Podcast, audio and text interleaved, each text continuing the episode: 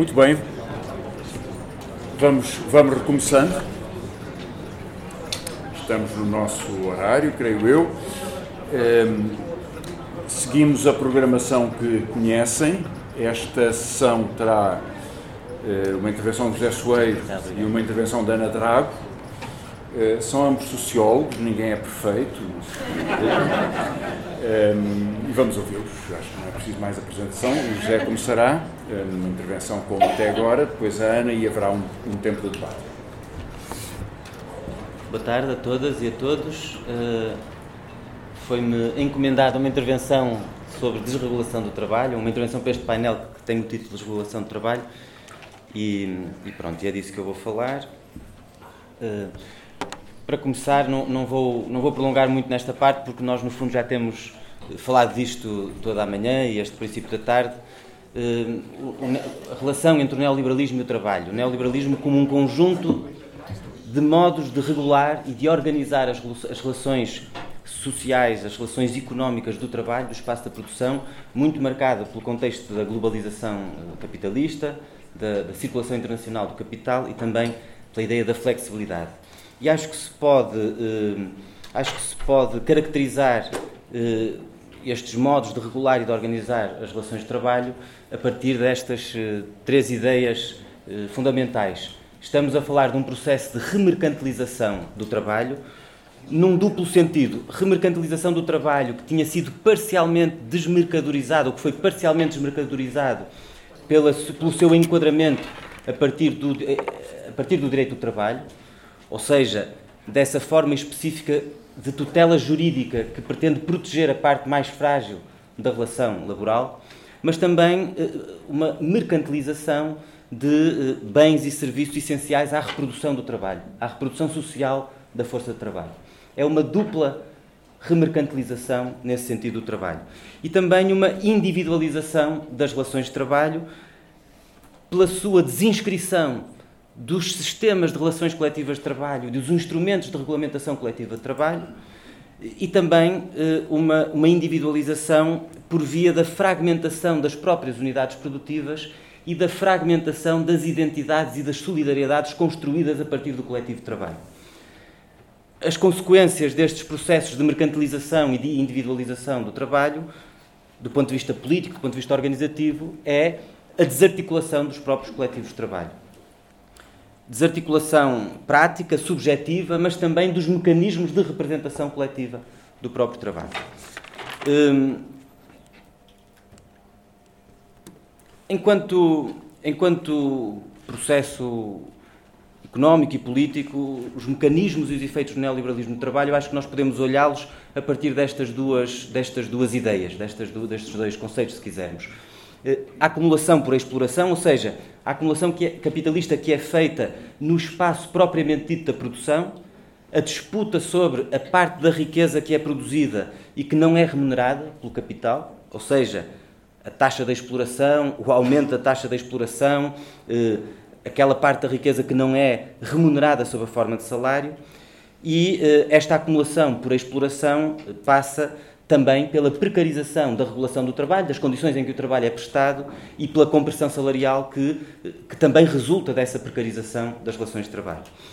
Mas acho que é importante eh, olharmos para este processo também a partir da ideia do David Harvey da acumulação por expoliação, ou seja, expoliação de setores que não, não tinham sido, não foram ainda totalmente mercantilizados da economia e que foram institucionalizados sob a forma de serviços públicos, sob a forma de direitos sociais, designadamente na proteção social, sob múltiplas formas de salário indireto e que são retirados aos trabalhadores por via do desmonte destas proteções. O processo, por exemplo, da austeridade que nós vemos em Portugal passou muito por esta acumulação também pela expoliação destes direitos. Acho que eh, são dois terrenos diferentes, distintos de acumulação, mas são também dois terrenos de mobilização social que não estão separados, obviamente, não são opostos, caminham juntos eh, dialeticamente, mas se nós olharmos, por exemplo, para as mobilizações dos trabalhadores para a resistência ao neoliberalismo, nós eh, reconheceremos que existem lutas mais especificamente, que enfrentam mais especificamente os fenómenos de acumulação por exploração, da exploração no trabalho, lutas sindicais pelos direitos laborais, mas também lutas pela manutenção, pelo alargamento de todas as outras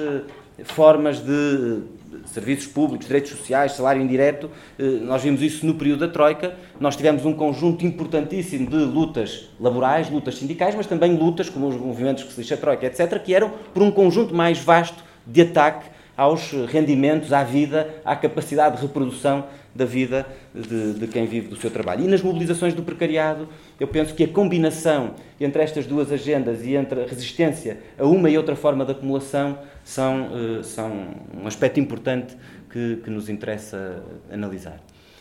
Uh, depois, na, na, senda do, na senda do que, do que também já foi dito aqui, do que, do que, do que o João Rodrigues também diz no, no, livro que já foi apresentado como o manual desta, desta, deste colóquio, quando nós falamos de desregulação de trabalho, mas na verdade, como, o João diz, não é apenas uma retirada do Estado, é um muito ativo processo de uh, intervencionismo jurídico-político para mudar as formas de regulação do trabalho. Ou seja, de certo modo, a desregulação corresponde também a uma re-regulação do trabalho uh, em favor dos interesses do capital. Uh, uma, uma, outras formas de regular, não apenas a prestação do trabalho, que é regulada pelo direito laboral, mas de regulação das próprias atividades económicas, eh, das relações de trabalho, naturalmente, da proteção social e eh, das relações coletivas de trabalho. Eh, eu vou, vou centrar-me agora, demorar um pouco mais neste, neste slide, partindo da sociedade portuguesa, da nossa experiência em Portugal, centrar-me um pouco nessa, nessas formas de desregulação e re-regulação do trabalho a, partir de, a partir de Portugal propondo que nós olhemos para o processo de precarização de forma ampliada, como eh, dizendo respeito a estas quatro dimensões. A precarização do vínculo laboral, do vínculo jurídico-laboral, mas também a precarização da proteção social, a precarização das condições de reprodução social da classe trabalhadora, onde entra todo o debate sobre o salário indireto, e também a precarização das condições de representação coletiva do trabalho. Relativamente a esta primeira, a esta primeira dimensão do vínculo jurídico-laboral, da precarização dos vínculos jurídico-laborais, hum, nós temos muitos processos diferentes, mecanismos, modalidades, vias diferentes de enfraquecimento desse vínculo laboral e, em alguns casos, de, de dissolução do próprio vínculo laboral. Hum, a fragilização, a precarização das relações de trabalho, creio que, do ponto de vista do vínculo e desta dimensão em particular, acho que podemos identificar cinco formas dominantes. A primeira é a multiplicação de modalidades precárias de emprego, ou seja, a diversificação de produtos laborais que visam enquadrar as relações de trabalho, para além daquela que seria a forma típica do Fordismo, o contrato sem termo, eh, que seria a forma dominante, típica de regulação do trabalho.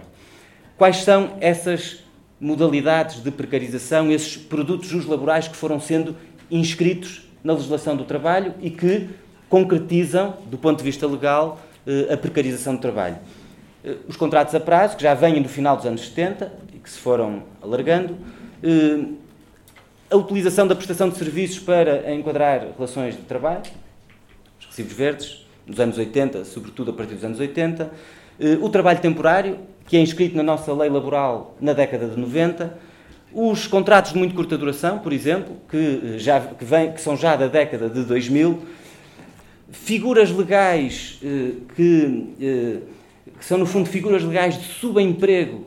estimuladas por políticas ativas, políticas de ativação, políticas ativas de emprego e que criam modalidades de precariedade assistida pelo Estado. As mais conhecidas são os Estados profissionais, financiados por entidades públicas, eh, ou eh, os chamados programas ocupacionais que enquadram a prestação de uma atividade laboral não a partir de um contrato de trabalho, não a partir do direito do trabalho, mas de modalidades específicas que estão que, que não são eh, não são um contrato de trabalho, são normalmente bolsas que complementam prestações sociais, o RS, o rendimento social de inserção, o subsídio de desemprego e que são formas de são formas de precariedade assistida pelo Estado. para além da inscrição destas modalidades precárias de emprego na lei, o neoliberalismo, a precarização do trabalho, faz não apenas pela multiplicação destes, destas modalidades, mas também pela disputa sobre os, a amplitude da utilização de cada uma destas modalidades. Isto é, pela disputa sobre os fundamentos que permitem recorrer a cada uma destas modalidades, pela sua ampliação uh, maior possível, do ponto de vista do capital, uh, ampliação o mais larga possível de, eh, da possibilidade legal de recurso a estes, a estes instrumentos e também pelo embaratecimento destas modalidades. Porque via, por exemplo, saber quanto é que se paga eh, quando cessa um contrato a termo. Qual é o valor das compensações? É uma forma de embaratecer uma destas modalidades precárias. Quando eu falo da ampliação dos fundamentos, basta olhar para o que é que a lei diz sobre as condições em que se pode recorrer legalmente a um contrato de trabalho temporário, temporário, por exemplo, um contrato de trabalho a termo, e a nossa disputa é sempre de saber, por um lado, se essas modalidades devem existir ou não, mas existindo, quais são as circunstâncias em que legalmente se pode recorrer a elas. Para além disso, acho que também se pode falar de uma, de uma precarização no âmbito destas modalidades legais que tem a ver não tanto com as modalidades de contrato precárias, mas com eh, aquilo que o Jorge Leite chamava as normas amordaçantes, ou seja, aquelas regras que permitem aos trabalhadores, através das quais a lei permite ao trabalhador renunciar antecipadamente a direitos que estão na lei sob a chantagem patronal. Uma segunda, uma segunda eh, forma de precarização dos vínculos de emprego passa também pela permissividade estatal à transgressão da lei laboral, à utilização seletiva da lei e eh, à instalação de verdadeiras zonas francas do direito do trabalho em que a lei, pura e simplesmente, não vigora. Talvez os três exemplos mais uh, significativos desta, desta modalidade sejam uh, os, os, falsos recibos verdes, naturalmente, mas também a utilização indevida daquelas figuras contratuais precárias de que falei antes, o trabalho informal, a informalização das relações de trabalho, que tem crescido, nomeadamente em setores eh, que tenham, eh, crescido na economia portuguesa, eh, restauração, hotelaria, etc. E o trabalho clandestino, que é a associação entre o trabalho, que é normalmente a associação entre o trabalho informal e um estatuto de cidadania que não permite sequer às pessoas terem o mínimo de direitos e de que os exemplos mais que mais, que se calhar nós conhecemos, que tiveram mais impacto mediático, são, por exemplo, Odmira e as várias Odmiras que existem no país. Em terceiro lugar, para além dessa inscrição de modalidades precárias de emprego na lei e da transgressão da lei, a precarização dos vínculos, a fragilização das relações de trabalho, dos vínculos laborais, faz por, através de técnicas de gestão e de governação empresarial que basicamente visam fragmentar as unidades produtivas e criar cadeias de subcontratação e de outsourcing. Um exemplo, uma grande empresa como a APT, que eh, hoje a maior parte dos trabalhadores, que já não é PT, foi Mel, agora é Altice, dos trabalhadores já não são propriamente trabalhadores da PT, são trabalhadores de outras empresas, como a Intelsia, que tem mais trabalhadores da PT do que a própria PT, do que a Altice. Embora sejam as pessoas que, que anteriormente estavam abrangidas pelo acordo de empresa da PT, faziam parte daquela empresa, mas a fragmentação daquela unidade de produção em múltiplas unidades numa cadeia de subcontratação eh, também é uma forma de fragilizar as relações de trabalho, porque essas pessoas estão postas de fora dos acordos de empresa, dos direitos que existiam associados àquela, àquela, àquela profissão, àquela unidade produtiva. E depois o outsourcing nas suas múltiplas eh, variantes. Em quarto lugar, uma outra forma de precarizar os vínculos, estou ainda no, no domínio dos vínculos jurídico-laborais, é eh, a precarização que se faz pela deslaboralização das relações de trabalho, isto é, pela desinstitucionalização da empresa e pela remissão da tutela jurídica da prestação da atividade para fora do direito do trabalho e a sua, eh, a sua, o seu enquadramento através do direito dos negócios. Os exemplos mais evidentes deste processo, da precarização pela deslaboralização, é o fenómeno das plataformas digitais, da uberização do trabalho, mas também da transformação de trabalhadores em empresas unipessoais, e, portanto, são relações entre duas empresas. Aquela atividade é prestada, não já enquadrada pelo direito do trabalho e, por, e por todos os seus mecanismos de proteção do trabalhador e de proteção social que decorre dessa relação de trabalho. Hum, ou, enfim, o trabalho independente, enfim, muitas formas de retirar do direito do trabalho a prestação de um conjunto importante de atividades. E, finalmente, em quinto lugar, uma forma de precarização que é menos evidente se nós olharmos apenas para os vínculos precários, no sentido dos vínculos temporários, não permanentes, que é a precarização que se faz por uma combinação entre a ameaça que decorre da liberdade de circulação do capital e do embaraçamento, da facilitação dos despedimentos. Ou seja, o espectro do despedimento que se abate também sobre os trabalhadores estáveis, porque a empresa pode ser deslocalizada, porque pode haver um despedimento coletivo, que é uma forma de precarização não por via da sua, do seu enquadramento numa modalidade, numa modalidade precária de emprego, mas da ameaça daquela relação de trabalho pela possibilidade de deslocalização e pela facilidade com que se despede. E tudo isso são campos de disputas, são campos de disputas, disputas importantes eh, sobre os vínculos de emprego e são processos que têm sido acentuados pelo neoliberalismo. Em, em segundo lugar, no campo da proteção social. Aqui eu penso que os, os processos neoliberais são um pouco mais contraditórios, porque eles são, ao mesmo tempo, processos de enfraquecimento da proteção social, mas por vezes são processos de reforço da proteção social eu vou, explicar, vou, vou procurar uh, argumentar uh, sobre esta tese. O enfraquecimento da proteção social por via de políticas neoliberais, o exemplo mais intuitivo é o enfraquecimento, por exemplo, do subsídio de desemprego, da proteção no desemprego. Uh, Reduzindo-se o período de concessão do subsídio de desemprego, ou seja, durar menos o subsídio de desemprego a partir da ideia de que o subsídio de desemprego é um desincentivo ao trabalho e, portanto, se as pessoas estiverem desprotegidas, certamente vão correr, vão lutar, vão bater punho para encontrar um trabalho e, portanto, eh, vão, vão ser estimuladas, ativadas para o emprego por via da sua desproteção. Eh, é o corte no valor do subsídio de desemprego, estou a falar de medidas que foram aplicadas no período da Troika, muito claramente, reduzir os períodos de concessão e cortar no valor do subsídio de desemprego, ou uma combinação destas duas modalidades, quando, por exemplo, se decidiu que ao fim de seis meses se cortava uma parte do valor do subsídio de desemprego, porque enfim, já passaram seis meses, já é tempo da pessoa começar a mexer-se, certamente se tiver menos dinheiro e não conseguir pagar as suas contas, vai correr mais rapidamente para um emprego.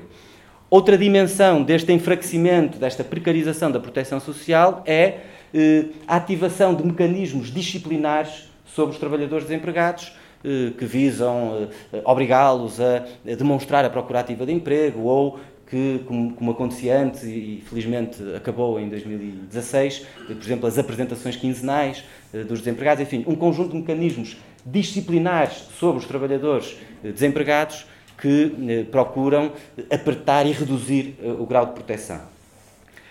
Também pode acontecer, penso eu, nas políticas neoliberais, nós vimos acontecer em Portugal que é possível compatibilizar a precarização dos vínculos com o aumento da, da, da, da proteção social. Exemplo, foi um governo de direita que diminuiu o prazo de garantia para os trabalhadores precários terem acesso ao subsídio de desemprego. Para um trabalhador com contrato a termo ter acesso ao subsídio de desemprego. De 12 meses para 6 meses. Hum, ou, por exemplo, foi um governo de direita que começou a eh, garantir a possibilidade de um recurso a uma espécie de subsídio de desemprego, subsídio por, por cessação de atividade, eh, eh, para os empresários em nome individual. Porquê?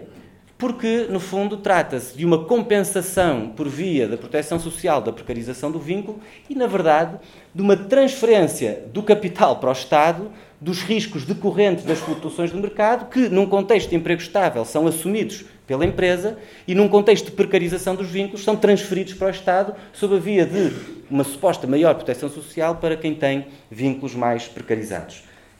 É, portanto, de facto, uma transferência de custos, é uma parte de uma política neoliberal,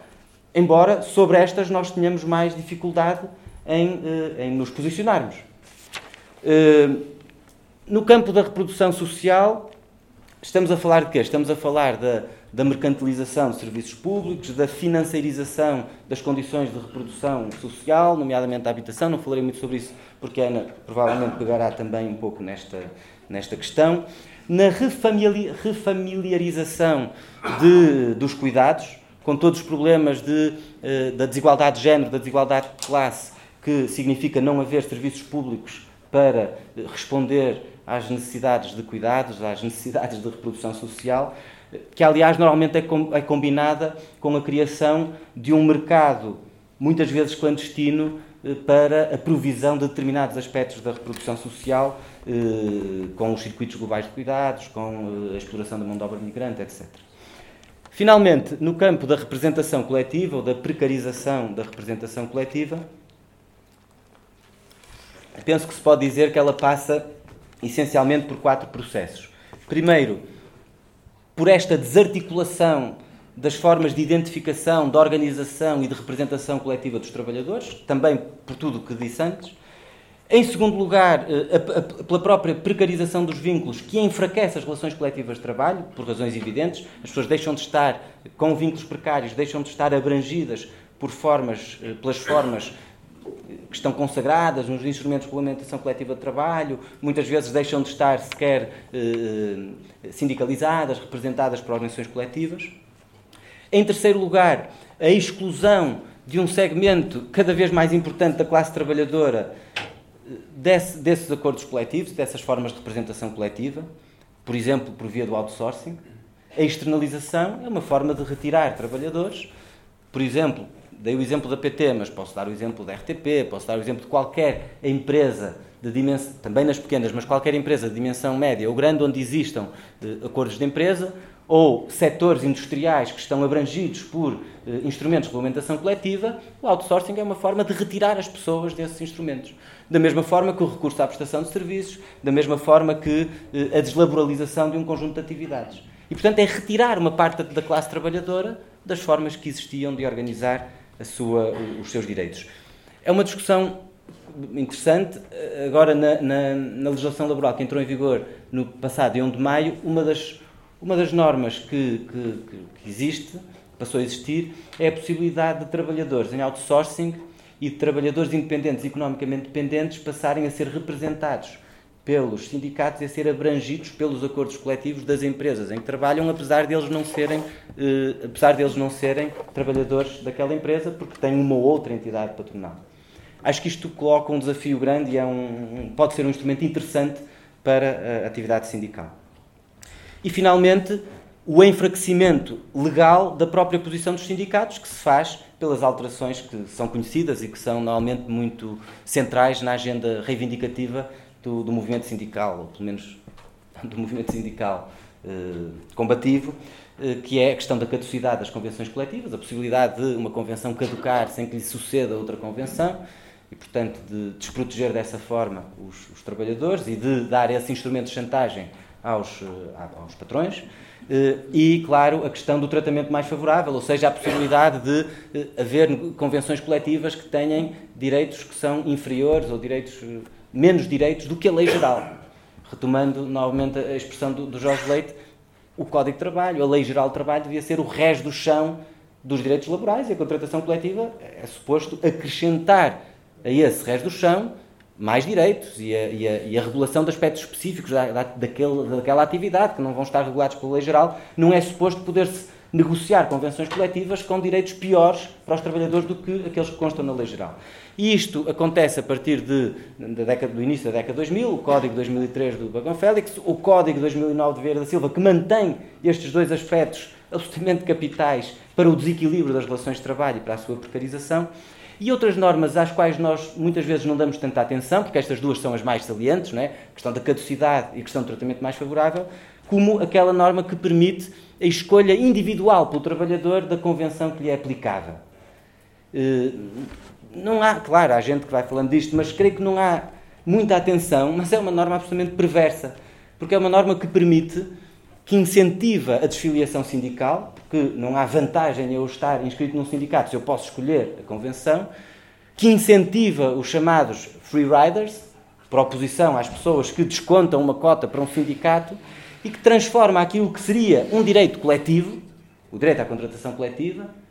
eu ser abrangido por um contrato coletivo de trabalho, transforma numa espécie de menu individual que o trabalhador pode, pode eh, escolher. E, portanto, é realmente uma forma, uma norma antissindical e de incentivo à eh, dessindicalização. Pronto, agora dois últimos slides, vou ser mais rápido. Isto tem dimensões subjetivas que não vou explorar muito, mas acho que são importantes há uma série de, de formas de envolvimento dos trabalhadores, das, das, pessoas, da nossa subjetividade numa certa crença nas regras do jogo capitalista. É impressionante, me impressiona-me a quantidade de jovens que, não tendo muito dinheiro, têm aplicações de, que se transformam em microinvestidores, a quantidade de uh, grupos do WhatsApp de malta nova que investe 10 euros, 5 euros, 50 euros em criptomoedas, em ativos financeiros, ou seja, esta ludificação da relação com o capital, esta tentativa de fazer-nos incorporar na nossa subjetividade uma identidade de microcapitalista hum, e também o desenvolvimento de exposições empreendedoras, ou seja, a ideia de que o empreendedorismo é uma coisa muito positiva e as escolas e as universidades têm que, e os cursos têm que ter uh, o incentivo ao empreendedorismo, encontra uma ideia, faz o teu próprio negócio, mexe-se traseira, etc. Uh, uma lógica individualista de endogeneização dos conflitos, isto é, de pôr os trabalhadores a concorrer entre trabalhadores pelo trabalho. Um exemplo, de, de, um exemplo muito recente, com a aprovação da Agenda de Trabalho Digno, eh, e, e da, da, norma sobre as plataformas digitais, que diz que um dos indícios para se, eh, para se considerar que o trabalhador da plataforma é um trabalhador assalariado, deve ter um contrato de trabalho com a plataforma, não é um empresário em nome individual, não é um trabalhador independente, é dizer que a plataforma tem poderes de direção sobre esse trabalhador, fixa o valor das, das, do, do, que ele recebe pelo seu trabalho, ao contrário de um trabalhador independente, eu faço uma tradução, sou trabalhador independente, eu é que fixo o preço do meu trabalho. Se não sou eu que fixo o preço do meu trabalho, isso é um dos indícios de, que permitem presumir a laboralidade daquela relação. A Glovo fez uma coisa extraordinária, que foi lançar um leilão de tarifas, e de cada vez que eu recebo uma, que há uma proposta de entregar a comida não sei onde, eu vou competir com os outros trabalhadores pelo multiplicador da app mais baixo, porque quanto mais baixo, eh, mais eu, quer dizer, se for mais baixo, eu ganho, porque nesse leilão é. Portanto, é uma lógica de transformação de um coletivo, do que seria em princípio um coletivo de trabalho, numa eh, concorrência infernal, num leilão por quem, eh, por quem está disponível para trabalhar em, em microtarefas pelo valor mais baixo. Depois há todo um, enfim, um, debate sobre eh, a mercantilização do próprio self, o efeito que as redes sociais têm nesta ideia de que nós somos mercadorias que nos devemos vender em permanência eh, para o mercado, para o mercado das relações sociais, das relações sexuais, das relações de emprego, de tudo, não é? Esta lógica de mercantilização. O paradigma da empregabilidade que já vem de antes eh, nas políticas de emprego, que é a ideia de que Bom, a questão do emprego é uma questão individual, das competências que cada um tem, da capacidade de formação, re, eh, como é que se diz, eh, reciclagem das nossas competências, etc. E, portanto, individualizar a questão do emprego a partir da imputação ao indivíduo, de, de, são os seus déficits que explicam ele encontrar ou não encontrar emprego, e, portanto, o, o problema do emprego não é um problema coletivo, de política económica, etc. É um problema de, das características das competências individuais e a, promoção do emprecário, portanto, o empresário precário, a pessoa que é juridicamente um empresário em nome individual, mas na verdade um trabalhador precário, como uma identidade, eh, como uma figura típica da subjetividade neoliberal no campo do trabalho. Uh, ou seja, esta ideia utópica de uma economia que funcionaria sem trabalhadores, porque somos todos empresários nós próprios, somos todos empresários, somos todos trabalhadores individuais e, portanto, em último caso, se vingar o modelo das plataformas, é disso que nós uh, estamos a falar. Pronto, já esgotei o meu tempo, tinha aqui agendas políticas de desneoliberalização, eu sei que isto é muito recuado, devia ser de desprecarização, de esquerda, socialistas, idealmente, mas pronto, pus assim e que são, e que são estas que estão aí. Vou só enumerá-las, não vou explicá-las ou comentá-las, eh, mas vou, vou só enumerá-las. Portanto, eh, não, quer dizer, é impossível falar das questões de trabalho falando apenas do direito do trabalho, é uma das armadilhas em que nós caímos. Nós podemos ter uma legislação laboral perfeita, isso não significa que não haja trabalho precário, por tudo o que se disse e porque, e porque a legislação laboral regula apenas um aspecto e muitas vezes regula pouco porque grande parte das relações uh, reais que existem estão muito distantes de, das, das, prescrições legais para o enquadramento dessas relações de trabalho. Uh, a, recondução à cidadania salarial, ao contrato de trabalho, ao direito do trabalho destas relações laborais que foram deslaboralizadas. Uh, a luta para restringir as modalidades precárias e restringir os fundamentos de cada uma daquelas modalidades precárias de trabalho o combate pela efetividade da lei, novamente, uma das patologias laborais de Portugal, não só de Portugal, mas em Portugal isso é muito evidente, é o enorme hiato entre aquilo que é prescrito pela lei e as práticas reais das empresas. uma política de insourcing, ou seja, contrariar a lógica do outsourcing e passar a internalizar funções, por exemplo, na Faculdade de Economia da Universidade de Coimbra e noutras instituições, que foram externalizadas. As trabalhadoras de limpeza, os trabalhadores da vigilância, os trabalhadores das cantinas. Quer dizer, nós temos responsabilidade também nas instituições em que estamos de caminhar para uma política de insourcing e contrariar assim a política de outsourcing, que é uma forma neoliberal de precarização em todas as instituições em que nós estamos. Eh, formas de ampliar a representação coletiva e de reconstruir o sistema de, o sistema de relações coletivas de trabalho, seja por via das, da, da, da, reversão das normas legais que as desequilibraram, seja encontrando formas de representação destes setores mais precarizados, as questões da política salarial e, e de tudo o que tem a ver com o domínio da reprodução, da reprodução social, das condições de reprodução social e da própria proteção social. Depois, se quiserem voltar aqui, haveria muito mais coisas a, a desenvolver, mas fica só o menu. Obrigado.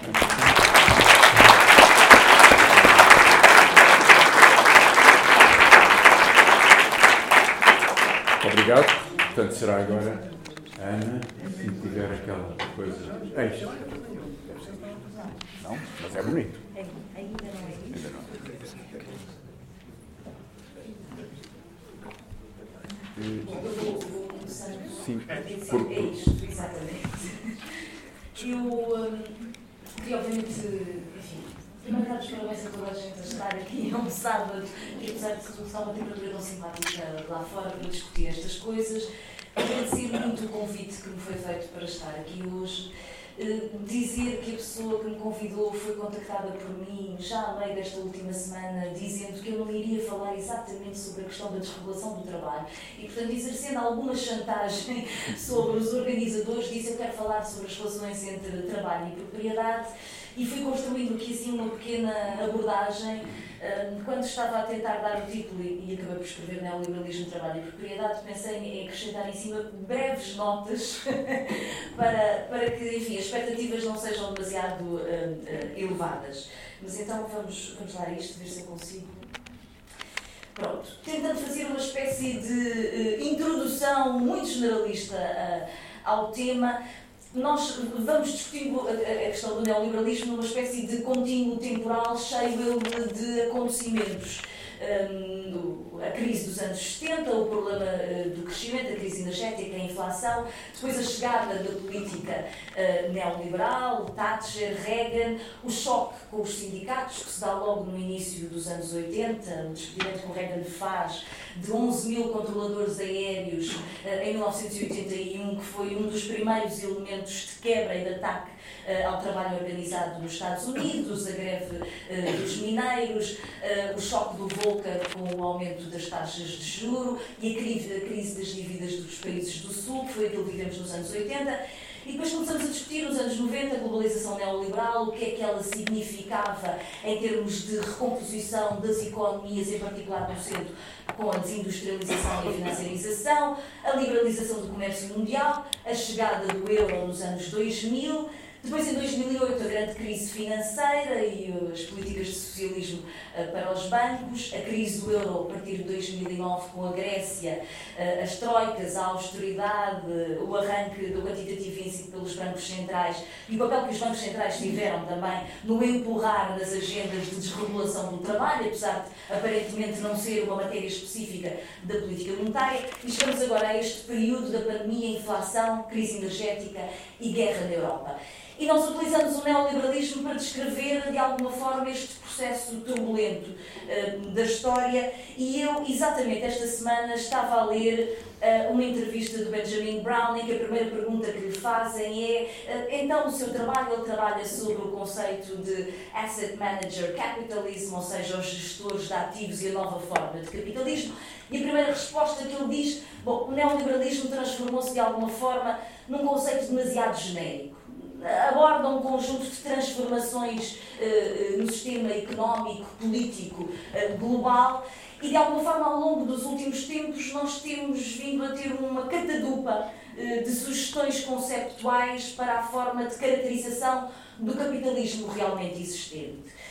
Tivemos há pouco tempo uma proposta do Robert Brenner que trabalha sobre um conceito muito específico de capitalismo em que trata, estamos num capitalismo político, ou seja, chamando a atenção para o domínio do Estado e da articulação do poder capitalista com o Estado na nova forma de poder, na imposição de formas de regulação e de formas eh, de produção, o capitalismo financeiro, que temos discutido nos últimos 20 anos, uma nova concepção que é o capitalismo rentista, que tem surgido a partir da grande crise financeira, neopatrimonial, eh, a proposta do Piketty, extrativista, a Mazzucato e o Asset Manager Capitalism. E isto é uma espécie de justificação para eh, uma leitura que eu faço, que eu vou aqui tentar fazer, eh, sobre uma história específica da sociedade portuguesa ao longo dos últimos 20 anos. Uh, não, não é este? É este. É este. e, portanto, procurando alguma autoridade nos autores que andamos a ler, uh, o Piketty escrevia, uh, no capital do, do século XXI, que o rentismo era de alguma forma uma lógica natural, uma espécie de destino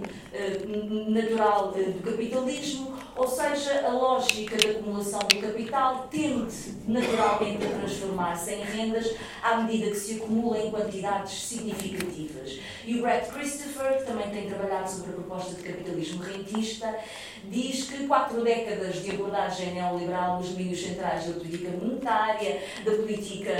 fiscal, da política orçamental, dos, dos, das políticas sobre a propriedade de ativos e direitos de propriedade, criaram condições altamente favoráveis para a produção e a manutenção de ativos comerciais e para deles extrair rendas. E, portanto, no fundamental, aquilo que eu quero trabalhar é sobre qual é a reconfiguração do capitalismo português sobre a égide longa de um período uh, neoliberal e, de alguma forma, uma espécie de emergência em Portugal de uma um, eh, economia uh, rentista.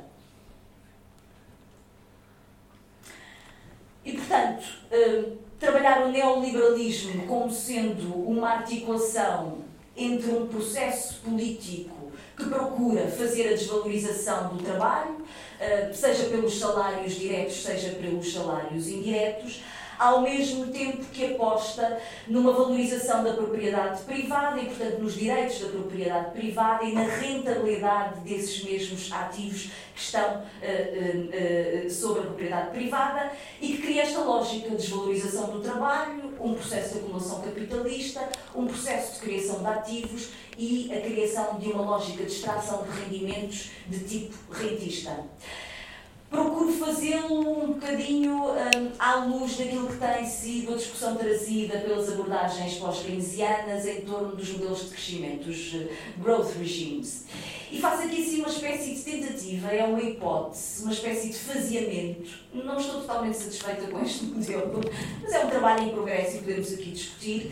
como nós passámos dos tais anos 70, em que vínhamos eh, de uma lógica de capitalismo industrial e, portanto, tínhamos industrialização, em que o modelo da procura é puxado pelos salários, ou seja, os salários alimentam a procura e há uma produção de mercadorias, commodities. Passamos nos anos 90 para a lógica financeira, guiada pelo crescimento da dívida e por esta coisa que eu vou pedir ajuda ao Paulo depois para traduzir, interest bearing capital, um capital portador de capital, portador de capital. E portanto vai gerar uh, rendimentos, mas são rendimentos que vêm de taxas de juros, não é? Interest rates, é, é esta a ideia e depois a passagem da financiarização para uma lógica rentista, em que aquilo que, que guia é uma procura por ativos. Uh, e que uh, uh, a lógica é esta criação de ativos potencialmente geradores de rendas, rendimentos que vêm de rendas. Este modelo é um modelo faseado no tempo, mas de alguma forma eh, estas propostas dos regimes de crescimento dos pós-keynesianos eh, trabalham sobre, também sobre uma ideia de desigualdade sistémica se discutirmos eh, no contexto atual, nem todas as economias são rentistas. A Alemanha dificilmente é caracterizada como uma economia rentista e o modelo chinês, que tem, por exemplo, apostado na criação de habitação e no crescimento da dívida privada para a compra de habitação própria, é uma lógica de financiarização, mas ela é diferente de uma financiarização uh, do Reino Unido. E se nós olharmos para a própria zona euro, vemos que há uma articulação de modelos diferentes dentro de uma própria zona monetária. E, portanto, esta ideia de uma economia política não apenas comparada, mas com algumas dimensões internacionais que afetam de forma diferente as várias economias, é uma questão uh, importante.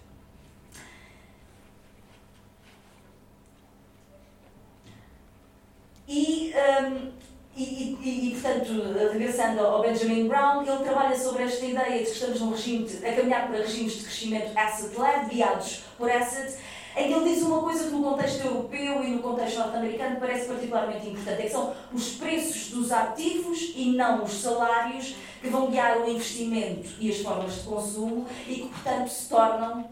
a preocupação uh, central da política macroeconómica. Muito brevemente, chegando ao sumário da minha apresentação, 10 minutos depois, eu gostaria de discutir se em Portugal, entre os anos 90 e até 2020, nós passámos de um processo de financiarização do capitalismo português, que foi trabalhado de forma exemplar e explicado eh, pela Ana Cordeiro Santos, o João Rodrigues, o Nuno Teles, para um modelo de economia rentista e trabalhar, as, eh, ou seja, discutir as questões do trabalho eh, nesta transformação. Parte significativa destes debates sobre a economia rentista, até sobre os debates sobre os bancos centrais, política monetária, tendem a trabalhar muito sobre o lado, mais sobre as transformações institucionais dos grandes atores, como é que funcionam os bancos, como é que funcionam as grandes empresas, quais são as lógicas de rentabilidade, as lógicas que são trazidas pelo próprio investimento, mas há pouca discussão sobre a forma como esta organização das economias, da macroeconomia, tem implicações significativas no mundo uh, do trabalho. E eu gostaria de discuti-lo a partir dos debates sobre a habitação. Ou seja, vou de alguma forma defender que entre os anos 90 e a grande crise financeira nós tivemos um modelo guiado pelo consumo, pelo consumo interno, mas apoiado no processo de endividamento, e esse foi o modelo de crescimento. Temos, portanto, financiarização, endividamento das famílias e produção significativa de estoque habitacional entre os anos 90 e grande crise financeira. E a partir da intervenção da Troika, eh, aquilo que a intervenção da Troika faz é quebrar o modelo assente neste consumo interno e direcionar a economia portuguesa essencialmente para um modelo exportador e que ela passa pela desvalorização do trabalho e pela uma nova forma de extração de rendimento muitíssimo ligada uh, às rendas que vêm dos ativos patrimoniais, em particular da habitação. Depois um crash course sobre habitação em Portugal, nos anos 60 tivemos o processo de metropolização, a chegada de muita gente do campo para trabalhar eh, nas novas indústrias que eram de, eh, constituídas, em particular na periferia da área metropolitana de Lisboa. Não havia resposta habitacional e, portanto, chegámos em 1974 com um déficit de 600 mil fogos. Na democracia, ali entre 74 e 75, temos uma política fortemente interventiva sobre o setor da habitação. São lançados um conjunto de programas públicos, o SAAL é sempre o mais romântico, mas temos os contratos de desenvolvimento de habitação em articulação os privados, os planos integrados que tinham sido pensados ainda durante o Estado Novo, mas que são lançados depois, o lançamento das cooperativas de habitação económica faz alguma produção a partir deste momento. Mas é curioso que em 1976, ainda antes da aprovação uh, democrática, da Constituição Democrática, eh, é introduzido o regime de subsidiação das taxas de juros para a aquisição de casa própria. Eh, esta, esta política de subsidiação é eh, a política habitacional mais longa, mais consistente e que teve mais impactos naquilo que é o panorama da habitação em Portugal. Somos uma democracia de proprietários da habitação própria, mas na verdade, mesmo com esta subsidiação, até meados dos anos 80, as taxas de juros eram relativamente elevadas, as famílias não tinham solvabilidade e, portanto, a provisão de habitação fez-se pelos clandestinos, com uma enorme transformação naquilo que era a estrutura fundiária dos solos eh, urbanos. Nos anos 90 eh, mudou tudo. Eh, o Alexandre já falou, a revisão constitucional de 89 e a lei das privatizações, a privatização do setor bancário cria aqui assim um novo agente determinante no que vai acontecer a seguir e depois também a adesão de Portugal ao sistema monetário europeu a, eh, combina a redução das taxas de juros com um acesso significativo à liquidez por parte do sistema bancário. E entre 92 e 2009, nós temos este modelo de crescimento que vai ligar a banca, os proprietários dos solos urbanos, o setor da construção e as famílias. isto tem vindo a ser discutido, a Ana tem imenso trabalho sobre isto. significou fundamental este aumento significativo do endividamento das famílias em que temos aqui esta série longa, este, este, gráfico não é muito visível, mas eu acho que ele é bom porque tem aqui uma série longa, em que se vê que mais ou menos aqui a partir de 92, 93, a dívida das famílias eh, cresce significativamente e ela tem a ver com uh, as hipotecas, ou seja, com os empréstimos para aquisição uh, de casa própria. Mas um aspecto que me parece importante é o que é que ela significa na recomposição dos diferentes setores e no contributo para o conjunto do valor acrescentado bruto. Este gráfico está um bocadinho complicado, mas eu, eu não desisti de nenhum país e ele ficou assim confuso. Mas o que eu queria mostrar é. Aqui, ai, não, não é isto para trás. Aqui em cima, eh, este azul é a Holanda, a vermelho é Portugal, a verde é o Reino Unido. É curioso como entre mais ou menos 97 e até 2004 o peso do setor financeiro e dos seguros em Portugal é superior ao do Reino Unido. Um, que é uma coisa que nós acharíamos estranha, uma vez que nós não temos uma praça financeira tão significativa como tem a City de Londres, mas isto diz-nos qualquer coisa sobre o que é a composição geral da economia portuguesa, ou seja, sobre a fragilidade dos outros setores que não o financeiro para a criação geral do valor acrescentado bruto e como o setor financeiro português está ao nível dos grandes países com grandes praças financeiras, como a Holanda, ultrapassando até uh, o Reino Unido. Mas a verdade é que este, esta relação entre setor financeiro, habitação e famílias teve efeitos produtivos. E, portanto, este é a criação de, de focos concluídos entre 1975 e 2001. Uh, eh, não, não é isto, não é isto, é este em cima. Vemos aqui, assim, o crescimento significativo até o ano de 2002. Entre 93 e 2007, eh, Portugal produziu 1 milhão 325 mil novas casas, que corresponde mais ou menos a 36% das famílias residentes e que faz de Portugal um dos países com o maior número de habitações por, eh, por, eh, por habitante, por família. e que mostra que, de facto, este modelo foi um modelo de alguma forma produtivo e ele teve igualmente efeitos no emprego. Eh, aqui uma série um bocadinho mais curta, eh, mas em que se vê que eh, o aumento do trabalho na construção. Claro que temos junto a produção de habitação, mas também o conjunto de obras públicas que foram sendo lançadas, mas mostra que esta relação muito centrada sobre setor financeiro e construção é um modelo de crescimento, de desenvolvimento, de criação de emprego e de alguma forma de produção, de produção de ativos a produção de ativos, processo de assetização, uma tradução assim meio brusca eh, para português, é uma discussão que é preciso ter um certo cuidado, porque a produção de habitação foi feita num primeiro momento para uso próprio, ela não é um ativo. Ela é uma necessidade da reprodução social do trabalho, da vida das pessoas. Eh, mas há um momento em que ela fica latente como um possível ativo eh, a ser utilizado no futuro. A partir da Troika, eh, o programa de ajustamento estrutural é a interrupção deste modelo de consumo interno e a transformação no modelo exportador. Para dizer a verdade, o ano de 2011, 2012 e os diferentes programas de ajustamento que foram utilizados na Europa têm esta dimensão, este racional fundamental pegar na Grécia, em Portugal, até em Espanha, na Irlanda e direcionar um conjunto de instrumentos políticos têm, passam pelo trabalho, pela liberalização do trabalho, a desvalorização do trabalho e a valorização dos ativos, que têm essa vocação de transformar cada economia numa lógica essencialmente exportadora e, portanto, cortar com o modelo anterior assente no consumo e, em países como Portugal, um consumo assente no endividamento das famílias.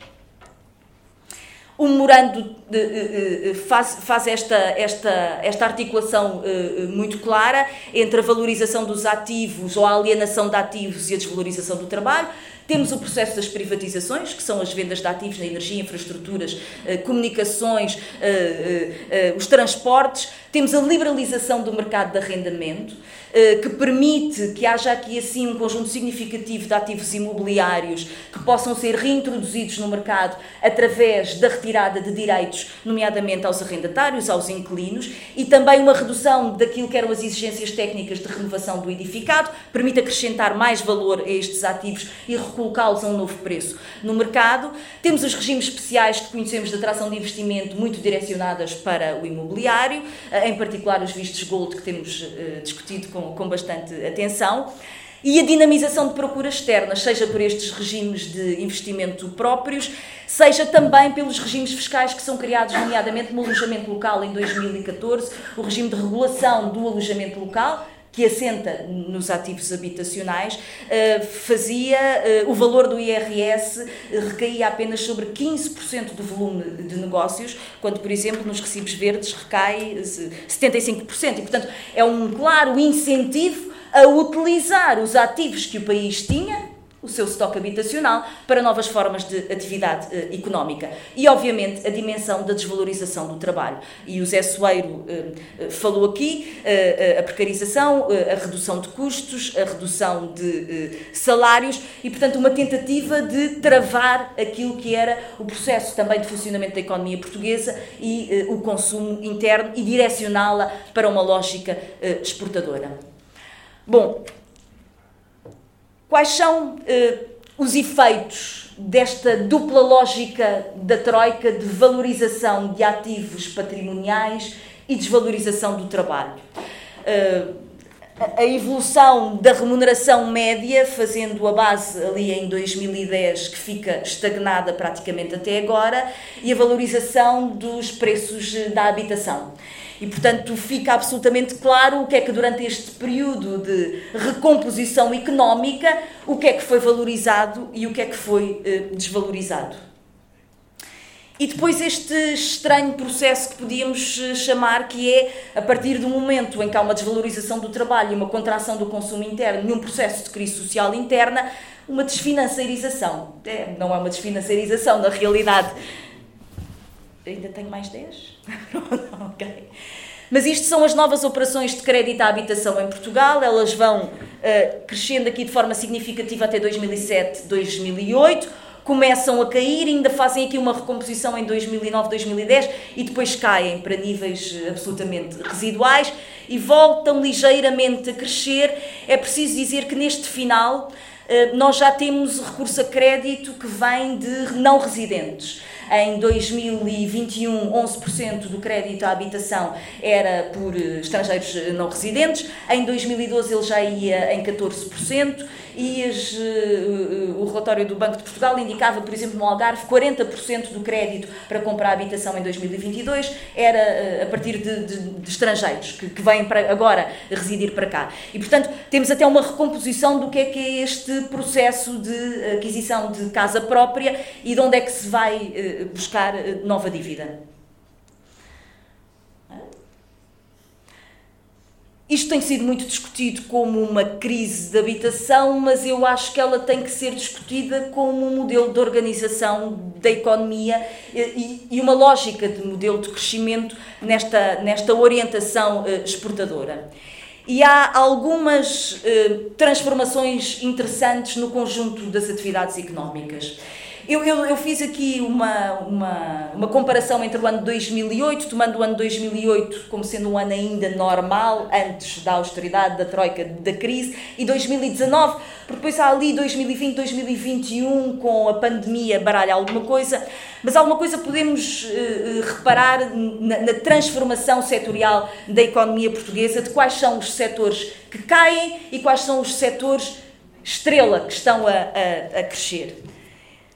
Os setores que caem eh, na sua contribuição para o, para, o, eh, para o valor bruto eh, acrescentado é o setor exatamente da construção e o setor da finança. Ou seja, os dois setores centrais do modelo que tinha vindo dos anos 90 até à grande crise financeira e que tinha criado emprego, produção, endividamento, tinha criado um determinado modelo de funcionamento da economia caem ao mesmo tempo que o grande setor que dá um salto significativo no, no valor acrescentado bruto é o setor uh, imobiliário. E podíamos dizer, olhando para o panorama dos Estados Unidos, Austrália, o contexto europeu, que uh, o valor dos preços da habitação tem vindo a crescer em todo o lado e, portanto, era arrastado pelo, pelo valor do preço. Mas há uma comparação que vale a pena fazer, que é um, a variação do peso do imobiliário nas diferentes economias. E vemos aqui que são os países do Sul, Portugal em particular, Grécia, Espanha e Itália, em que o setor imobiliário aumentou o seu contributo para o valor acrescentado bruto do total da economia, enquanto na Holanda, que tem aumentos de preços da habitação muitíssimo significativos ao longo dos últimos 10 anos, o setor imobiliário, apesar de tudo, reduziu o seu peso no conjunto uh, uh, da economia e, portanto, isso diz-nos alguma coisa sobre qual é o modelo que está a ser feito em Portugal. Chamar-lhe eh, rentista é uma espécie de liberdade conceptual sobre esta estratégia portuguesa, que é pegar num conjunto de ativos imobiliários e vendê-los essencialmente ou rentabilizá-los a procuras externas. A rentabilização vem desta, uh, deste gráfico que eu acho sempre interessante, que é nós temos um, um crescimento significativo do turismo no pós-grande crise financeira, que arranca ali em 2012, 2013, uh, em todo o quadro uh, europeu, em número de visitantes, dormidas, proveitos, mas nenhum país teve a multiplicação de empreendedorismo no setor do alojamento como Portugal tem. Ou seja, há um momento que na sequência da crise, uh, uh, primeiro ali um bocadinho até entre 2008 e 2014 a laranja, mas depois entre 2008 e 2018 Portugal dá um salto significativo no número de empresas que são criadas, não apenas no conjunto global das atividades turísticas, mas especificamente assentes na rentabilização da propriedade habitacional e imobiliária, ou seja, uma extração de rendas a partir desse estoque eh, habitacional. E isto teve, obviamente, um efeito no trabalho. A desvalorização do trabalho, a valorização dos ativos, teve uma consequência na recomposição do mercado de trabalho. Começa aqui, se calhar, por, eh, por quem perdeu. Perdeu o setor da construção, por volta de 2013, nós em 2008 tínhamos mais de meio milhão de pessoas a trabalhar na construção. Em 2013 tínhamos 250 mil. Tínhamos perdido metade dos postos de trabalho na construção. Há depois alguma recomposição à medida que há uh, uh, uh, o novo crescimento económico, mas mesmo assim, de forma significativa, há aqui uma perda de 172 mil postos de trabalho na construção. E, portanto, os ativos imobiliários são valorizados, mas não pela construção de novos ativos, eles são rentabilizados, eles tornam-se escassos e por isso é que é possível eh, extrair rendas. Aqui o setor das instituições de crédito, são 10 mil postos de trabalho, mas correspondem mais ou menos a 20% daquilo que eram uh, os trabalhadores das instituições de crédito. Em 2008 seriam 54, 55 mil, agora estarão nos 44, 45 mil em 2019 e, portanto, perdem 20%. Uh, e o setor uh, da indústria transformadora também uh, perde. E depois temos aqui, assim, uh, as, as atividades que têm crescimento no emprego. Aliás, entre 2014 e 2018, portanto, no ciclo de recuperação, é o setor do alojamento, chega, tem, tem um aumento de 126 mil postos de trabalho o setor dos serviços de apoio às empresas, que está também em parte ligado às atividades de turismo, são as contabilidades, as limpezas, uh, uh, os jardineiros, uh, ou seja, as lavandarias, ou seja, um conjunto de serviços que presta serviços mal remunerados a pequenas empresas e temos aqui o setor da agricultura que também tem um salto significativo. Isto tem uma tem, tem um valor, ou seja, nós criamos uh, emprego nos setores que têm uh, as remunerações brutas uh, mais baixas. E, portanto, o mecanismo de conjugação da valorização dos ativos e pôr esses ativos a trabalhar com trabalho desqualificado teve a criação de muito emprego em setores de, de, de, de relações mais precárias e de salários mais baixos que tem ela própria também um, um, mecanismo, uma função de bloquear aumentos salariais noutro tipo de atividades económicas, porque elas são tão significativas que puxam tudo para baixo e, e, e, e dificultam a, a, a subida eh, dos salários. Já estou muito atrasada? Mais ou menos. E depois uma outra forma de criação de rendimentos, os, o crescimento dos agregados familiares rentistas. Ou seja, se os salários uh, não permitem rendimento, então pega-se de alguma forma nos ativos e procura-se extrair rendimentos. Isto, uh, este, este primeiro gráfico foi um inquérito que foi feito durante a pandemia pelo ISCTE, um, dando, procurando, eh, eh, foi um inquérito e, portanto, estes dados não são oficiais, foi quem resolveu responder, mas mostra que uh, 49% das pessoas que faziam alojamento local e que responderam a este inquérito tinham uma propriedade a ser rentabilizada. E, portanto, isto mostra uma espécie, como é que eu ia dizer, de, de enraizamento nas pessoas que tinham pequena propriedade habitacional e que a colocaram a, a render através do alojamento local como uma forma de ter maiores rentabilidades. Tem aqui uma dinâmica um, etária interessante, não é? Portanto, uh, pelo menos metade tem mais de 50 anos, portanto, gente que acedeu à propriedade de estoque habitacional noutras uh, condições de mercado e, uh, se não me engano, cerca de 79% das pessoas que responderam, também é significativo, tinham formação superior. E, portanto, isto mostra um determinado segmento de classe média qualificada que teve acesso a alguma propriedade habitacional e que a colocou como forma de extrair mais rendimento no alojamento local. E depois temos o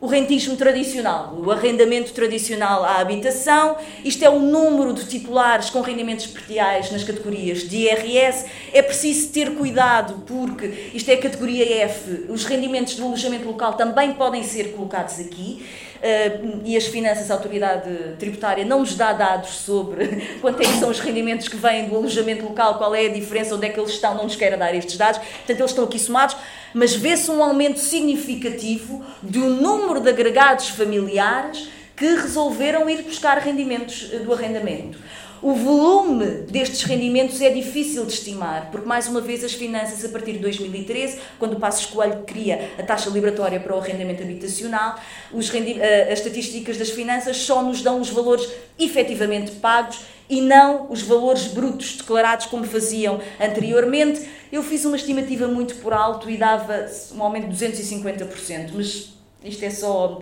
Não, não é nada. É preciso ver isto com, com, com maior cuidado. E agora? Terminando. Discutindo, regressando à questão do, do, do neoliberalismo e, em particular, a questão da produção do consentimento.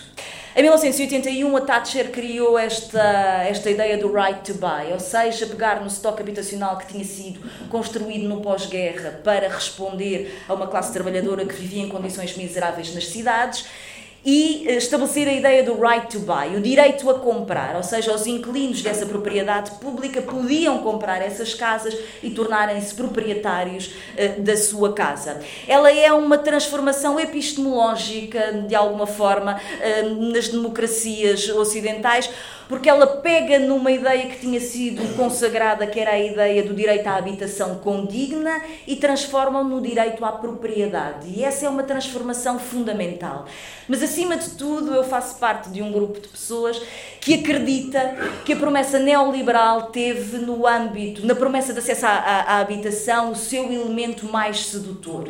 ou seja, mais do que eh, a domesticação de uma classe trabalhadora eh, aguerrida, mais até do que uma redução dos impostos e que eles não fossem atribuídos por políticas sociais aos pobres que não mereciam, mais até do que a ideia de que se iam criar mercados competitivos, inovadores, meritocráticos, o elemento sedutor fundamental na proposta neoliberal para a produção do consentimento é a ideia de que se vai permitir às classes médias aceder a um bocadinho de propriedade. E essa propriedade começa pelas casas. E é a ideia fundamental, no fundo, de criar uma nova ordem, uma ordem pós-classe ou pós-conflito de classe, assente nessa categoria que às vezes nós temos sempre dificuldade, que ela é muito escorregadia, que é a ideia de que todos podem ascender à classe média e a classe média, um dos elementos definidores, é ser dono da sua casa. Nos anos 90 junta-se uma outra promessa, a ideia da globalização como uma ordem liberal, de alguma forma cosmopolita, mas assente, obviamente, numa dominação cultural do Ocidente, mas numa permissão de trocas e, de alguma forma, um progresso a nível global, um regresso depois do fim uh, do colonialismo. Uh, e esta é a promessa também que se articula com a criação das classes médias para a hegemonia neoliberal até aos anos 2000. A partir dos anos 2000, de alguma forma, a conjugação entre a desvalorização do trabalho e a valorização dos ativos vai criando aqui problemas crescentes. Temos precariedade das novas gerações quando entram no mercado de trabalho, mesmo quando têm o mérito das qualificações, entramos num período de estagnação eh, salarial, uma dualização crescente do mercado de trabalho, ou salários muito bem pagos nas grandes empresas e no setor financeiro, ou um imenso quadro de gente desqualificada no setor eh, dos serviços, nomeadamente alojamento e restauração, eh, e portanto há um problema que vai crescendo dentro da promessa neoliberal. E depois, obviamente, a grande crise financeira com o seu pacote de austeridade, que é, no fundo, um colocar um ponto final nessa ordem de pós-conflito de classe e de uma globalização feliz. Afinal, os países contam mesmo, aconteceu connosco com a imposição da Troika, afinal, não éramos assim tão europeus, era uma coisa lá mais longe que era necessário ser domesticada o castigo do endividamento das classes normais, das classes médias que se endividaram para determinado tipo de consumos, nomeadamente a habitação, a precarização dos filhos dessas classes médias uh, e a perda salarial e a deteriorização das políticas públicas centrais para, o próprio, para manter o próprio status da classe média, nomeadamente uh, o acesso à educação e o acesso à saúde. Conhecem as propinas no Reino Unido e o que é que ela significa uh, em termos de seletividade social. E, portanto, toda a ideia de que uma classe média proprietária da sua casa, relativamente educada, relativamente cosmopolita, como uma, uma promessa de futuro, começa, este, este, este, este edifício começa a, a ruir. E, termino, Na verdade, eu creio que uh, aquilo que nós estamos a discutir é uma nova polarização. E o modelo rentista em Portugal, que ligou a valorização dos ativos à desvalorização do trabalho, eu creio que cria não a chamada crise das classes médias, como tem vindo, por exemplo, a ser discutido pela OCDE, mas um conflito que atravessa, em termos geracionais e em termos da própria configuração, fragmentação da classe média, atravessa pelo meio, cria um conflito na promessa de ascensão a um mundo pós-conflito de classe, uma globalização feliz, a ideia da educação, uma pequena propriedade, ela começa pura e simplesmente a não ser possível para segmentos importantes e para gerações importantes dessa própria classe média. E, portanto, a habitação com esta questão dos insiders e outsiders cria aqui uma partição que é política e eu acho que mostra as relações profundas que se foram estabelecendo, em particular, em, particu eh, eh, em Portugal em particular, sobre esta estratégia de modelo exportador, vender habitação e imobiliários e rentabilizá-los para procuras externas e o que é que ela significa para um determinado modelo português eh, e uma determinada configuração de neoliberalismo e eu creio que esse conflito é uh, intensamente político.